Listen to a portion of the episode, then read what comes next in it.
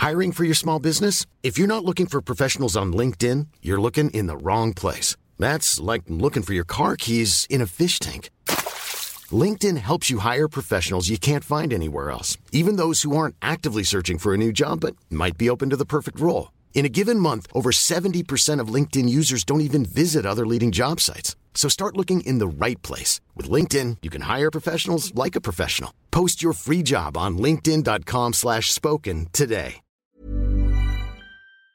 Donald Trump va-t-il finir en prison? La question se pose puisque l'ancien président américain vient d'être inculpé, donc accusé formellement par un jury pour la troisième fois cette année. C'est une décision historique puisque c'est la première fois qu'un ancien président américain se retrouve dans cette posture. C'est donc le sujet à la une des actualités du jour. Des actus du jour en formule été. Ce mois-ci, exceptionnellement, les actus du jour sont présentées intégralement par des journalistes de l'équipe. De mon côté, je reviens fin août. Je vous laisse donc avec les actus. Merci Hugo et bonjour à tous, c'est Léa. Alors comme le disait Hugo, il s'agit de la troisième inculpation de Donald Trump. Cette fois, ça concerne sa tentative de rester au pouvoir, malgré sa défaite à l'élection présidentielle de 2020 face à Joe Biden, et son rôle dans l'assaut donné le 6 janvier 2021 par ses partisans au Capitole de Washington. Il s'agit de la plus grave inculpation qui pèse contre Donald Trump, puisque parmi les chefs d'accusation de cette inculpation figure notamment celui de complot à l'encontre de l'État américain. C'est donc une décision inédite pour un ancien chef de l'État, surtout que Trump est déjà inculpé pour deux autres affaires. D'abord dans une affaire où il lui est reproché d'avoir refusé de restituer des documents qu'il aurait conservés à son départ de la Maison Blanche, malgré des réclamations de la part de la justice, et une deuxième affaire où il est accusé d'avoir utilisé de l'argent qui servait normalement à financer sa campagne présidentielle de 2016 pour acheter le silence d'une actrice de film X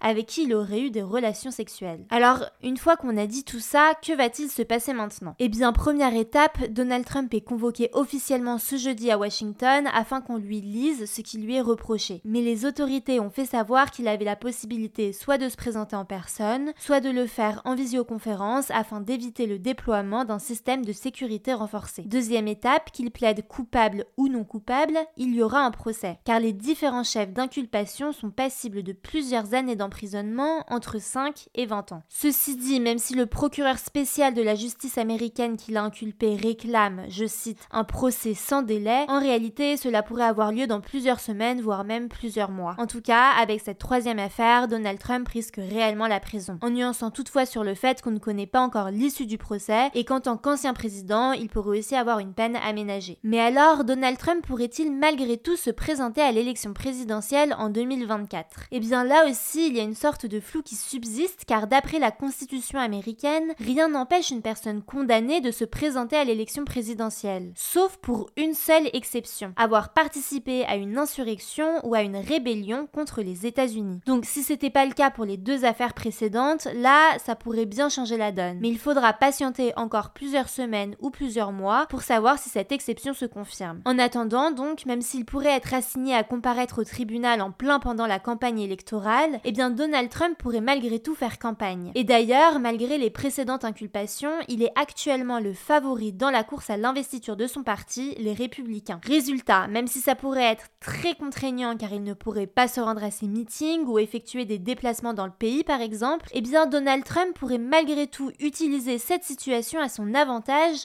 et faire campagne autrement, notamment en se plaçant comme victime du système, comme il le fait régulièrement depuis sa défaite. D'ailleurs, de son côté, comme à chaque nouvel épisode judiciaire, Donald Trump a réagi en appelant ses partisans à redoubler de soutien, en déclarant, je cite, Ils veulent m'envoyer en prison pour le reste de ma vie, mais même après trois inculpations, ils continueront à me trouver devant eux. On vous tiendra au courant, je vous laisse avec Laurie pour les actualités en bref. Merci Léa et salut tout le monde, on commence avec une première actu. Vous en parlez hier, ça y est, les premiers ressortissants français évacués du Niger ont atterri dans la nuit de ce mercredi à Paris. Ils sont 262 sur les 600 Français sur place à avoir quitté ce pays d'Afrique, victime d'un coup d'État la semaine dernière, qui a renversé le président du pays Mohamed Bazoum. De leur côté, les membres de la CDAO, cette alliance économique des pays d'Afrique de l'Ouest, se sont réunis ce mercredi et pour les deux prochains jours pour discuter du putsch au Niger. L'organisation avait déjà condamné le coup d'État ce dimanche. Elle avait aussi décidé de laisser une semaine aux militaires responsables du putsch pour rétablir le président Mohamed Bazoum dans ses fonctions en se réservant, je cite, la possibilité d'un recours à la force. Évidemment, on vous tiendra au courant de la suite. Deuxième actu, les noms de deux des quatre policiers de Marseille, potentiellement responsables du passage à tabac d'Eddy, ce jeune homme de 22 ans amputé d'une partie du crâne après avoir été touché par un tir de LBD, roué de coups et laissé pour mort par des policiers, apparaissent dans d'autres dossiers de violence policière. Le premier dossier, révélé par Mediapart et confirmé par le parquet de Marseille, remonte à 2018, pendant la manifestation des Gilets jaunes avec le passage à tabac d'une jeune fille de 19 ans dont les blessures au crâne ont nécessité plus de 30 points de suture. Le deuxième dossier, révélé cette fois-ci par La Provence et lui aussi confirmé par le parquet de Marseille, concerne le passage à tabac d'un couple dans le quartier Saint-Charles à Marseille en 2021. À l'heure actuelle, deux des quatre policiers mis en examen auraient reconnu des violences alors que les deux autres nient toujours toute implication. Là aussi, on vous tiendra au courant. Troisième actu, ce mercredi 2 août marque le jour du dépassement de la Terre, c'est-à-dire la date à laquelle l'humanité a consommé l'entièreté des ressources que notre planète est capable de renouveler en un an, selon un calcul réalisé par l'ONG Global Footprint Network. En gros, à partir de cette date, nous commençons donc à vivre à crédit sur la nature, puisque notre consommation empêche les écosystèmes de se régénérer. Pour régénérer ce que l'humanité consomme aujourd'hui, il nous faudrait donc l'équivalent de 1,7 Terre en termes de surface. En tout cas, pour déplacer ce jour de dépassement, l'ONG propose notamment de réduire nos émissions de CO2, ces gaz responsables du réchauffement climatique, ou encore de diviser par deux notre consommation de viande. Quatrième actu, Pékin, la capitale de la Chine, a connu ses plus importantes chutes de pluie depuis 140 ans, à cause du typhon Doksuri qui touche le pays depuis vendredi. En 40 heures seulement, la ville a vu tomber l'équivalent des précipitations moyennes de tout un mois de juillet. Alors pour le moment, 20 personnes sont mortes et 19 autres sont portées disparues selon les médias officiels. La Chine connaît depuis plusieurs mois des épisodes météorologiques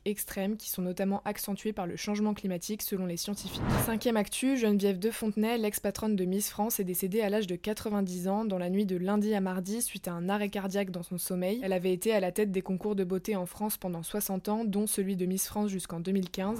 Sixième actu, on finit par une bonne nouvelle, l'équipe de France féminine de football s'est qualifiée ce mercredi pour les huitièmes de finale de la Coupe du Monde, qui se joue actuellement en Australie et en Nouvelle-Zélande. Les Françaises ont gagné contre le Panama en marquant 6 buts contre 3, bravo à elles. Voilà, c'est la fin de ce résumé de l'actualité du jour. Évidemment, pensez à vous abonner pour ne pas rater le suivant, quelle que soit d'ailleurs l'application que vous utilisez pour m'écouter. Rendez-vous aussi sur YouTube ou encore sur Instagram pour d'autres contenus d'actualité exclusifs. Vous le savez, le nom des comptes, c'est Hugo Décrypte. Écoutez, je crois que j'ai tout dit. Prenez soin de vous et on se dit à très vite. ACAST powers the world's best podcasts. Here's a show that we recommend. Are you a reality TV junkie? Do you ever think, dang, I wish I had someone to talk to about all the trash TV that I watch? Well, look no further, garbage lover, because Reality Gaze is a podcast for you. Hello, I'm Maddie. And I'm Poodle, and we're the Reality Gaze. We talk about all your favorite unscripted shows like The Golden Bachelor, Love is Blind, and TLC's big, messy behemoth, 90 Day Fiancé. And if you're driving to work, folding laundry, or just pretending to listen to your husband talk about sports, just put on the pod, and you've instantly got two gay besties spilling all the tea and reading these people for filth. So come at us, y'all. Find Reality Gaze wherever you listen to podcasts.